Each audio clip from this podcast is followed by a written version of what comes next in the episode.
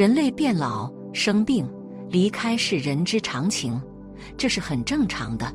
对于老人来说，祥和的离开就是最好的方式。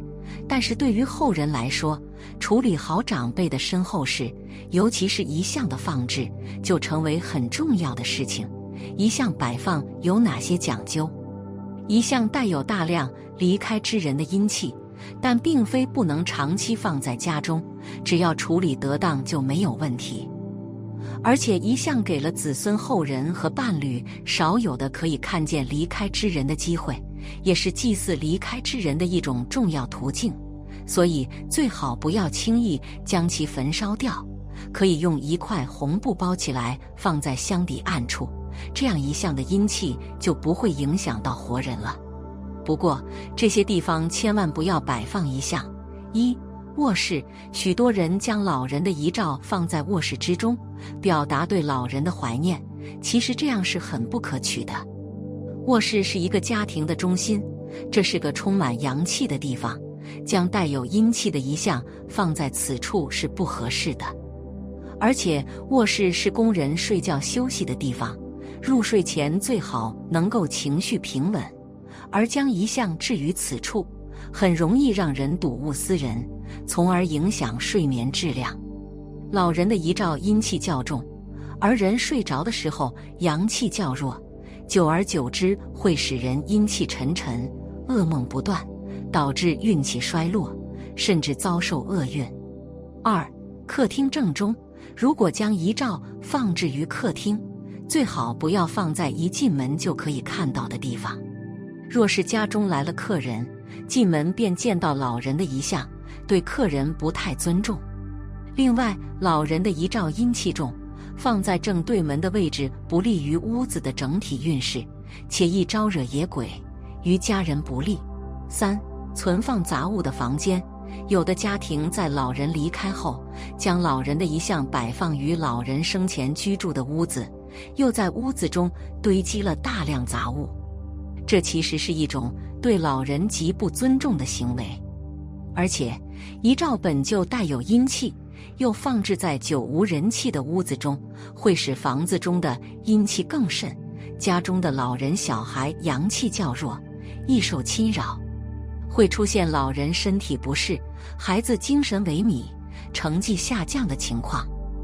而且杂物间很容易钻入老鼠等小动物，如果遗像被老鼠啃了，恐怕不太好。另外，遗像放置的位置要避开阳光，无论是将遗像放在照片墙还是祠堂里，都要避开阳光直射。从民间风俗的角度来说，遗像代表着离开之人，阴气很重，是不能见阳光的。而从科学的角度来说，遗像长期被阳光照射，很快就会发黄发白，不适合长期留存。总之，那些对遗像有伤害的位置，以及阳气太重的方位，都是不太适合放置遗像的。这不仅是遵循民间风俗，也是对离开之人的尊重。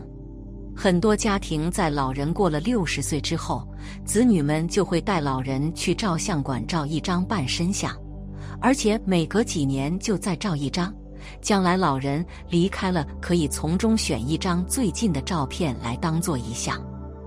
二零一八年时，一位叫杨欣的姑娘开始为陕西商洛大山里超过六十岁的老人免费拍遗像，先后拍了两千多人。这对当地几乎不去拍照的老人来说，具有非凡的意义。将来可以留下一张满意的遗像。不过，也有人认为提前拍遗像不吉利，对老人不好。但是，生命离开的总是那么突然，很多老人还没来得及留下一张像样的照片时，就已经离开了。如果还没来得及拍一下，老人就已经离开了，该怎么办？身为子女，很多人都会为了没能留下老人的一张遗像而感到懊悔。其实，除了专门带老人去拍遗像外，还可以通过以下办法为老人制作一张精美遗像。办法一：用老人生前生活照处理。在过去手机不流行的年代，大部分家庭有机会的话，都会前往照相馆照几张相，起码有个全家福。而在手机拍照功能非常强大的今天，从相册里找几张照片应该没什么问题。如果没有专门拍摄遗像的话，可以从以前拍摄的照片中或者手机相册里找一张老人最近的、精神状态比较好的以及完整的上半身照片，之后交由照相馆进行处理即可。只要告知照相馆你需要把老人照片按照遗像来处理，他们会用专业的技术对照片进行裁剪、修复，以达到最好的效果。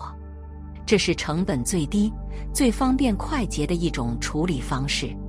办法二：将证件照进行处理。如果老人生前留下的照片比较少，或者都不太适合用作遗像，那么可以用老人的证件照等。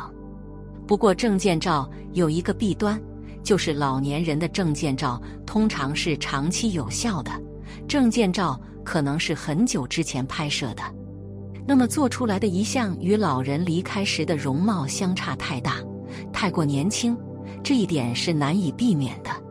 办法三，请遗像画师来画遗像。随着科技的进步，人们的生活发生了很大的改变，出现了很多新的事物和岗位，但同时也有很多职业消失了。其中一个比较神秘的职业叫遗像画师，就是专门为老人画遗像的职业人。如果老人离开后没有留下任何适合用作遗像的照片，证件照又显得太过年轻，想要一张满意的遗像的话，可以请一位专业的画师来画一幅。不过现在大部分人应该用不到遗像画师了，而且也很难找到曾经专门从事该职业的人。大部分情况下，还是至少能够找到一张老人生前照片的。总之，还是建议大家多给老人拍一些照片，哪怕不是遗像也行。多拍几张老人的上半身彩照，既不会不吉利，又可以以备不时之需。如果家中有老人离开，他的遗像挂在哪里比较合适呢？一向是老人离开后留下的画像，是留给子女瞻仰和纪念的照片。一向放置的位置有一些讲究。不能随便乱挂乱放，那放在哪里比较合适呢？一与家人的照片一起挂在照片墙上。现在大部分家庭都有一面专门挂照片的墙，有的在客厅，有的在玄关。照片墙是一家人美好的留念，遗像完全可以跟家人的照片一起挂在照片墙上。不过需要注意一点，就是遗像不能太大。可以使用缩小版的，尤其要注意的是，如果照片墙位于客厅显眼的位置，那么老人的遗像最好不要太大，或者干脆用彩色照片，寓意着老人始终与家人在一起。二，将遗像置于家族祠堂，在农村地区或者条件比较好的家庭，可以专门设置一个祠堂，用来放置离开之人的牌位和遗像。一些比较看重习俗的家庭，对老人遗像放置的位置就比较讲究，会专门设置一个位置用来供奉祭拜。而且祠堂设置的方位也有要求，比如祠堂的方向尽量朝着西边，寓意着西天极乐世界的方位。三，可以将遗像摆放在书架上，有一种说法。将老人的遗像摆放在书架上，可以给主屋带来好运。认为这样做可以得到先人的庇佑，还可以提高使用书架的孩子的成绩等。将遗像放在书架上，适合那些对老人的离开已经释然的子女，即便看见遗像，也不会睹物思人，更多的是怀念老人生前的美好回忆，给活着的人一些慰藉。四。将遗像收藏起来，保管好。如果担心看到了遗像会伤心难过，那完全可以将遗像收藏起来，用一块红布将遗像包裹好，放在抽屉里也是可以的。用红布包裹是有讲究的，红色寓意着大富大贵，表示对老人的尊重。每逢佳节时分，可以将遗像拿出来，以解思念之苦。过后再将其放好。总之，老人的遗像放在哪里是有一定的讲究的。一方面要体现子女们对老人的尊重以及思念之情，另一方面又不能影响家庭的正常生活。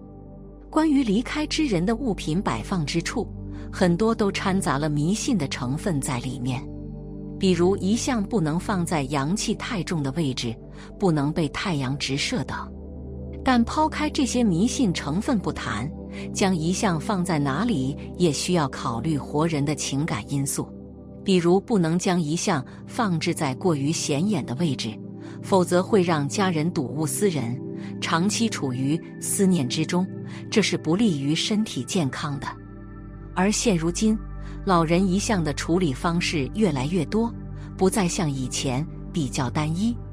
如果遗像不想挂在家里，还可以选择做成电子相册。当然了，还有一些人选择直接烧掉老人的遗像，这也是因为人的想法、观点不同，所以对于老人遗像的处理方式也会存在差异。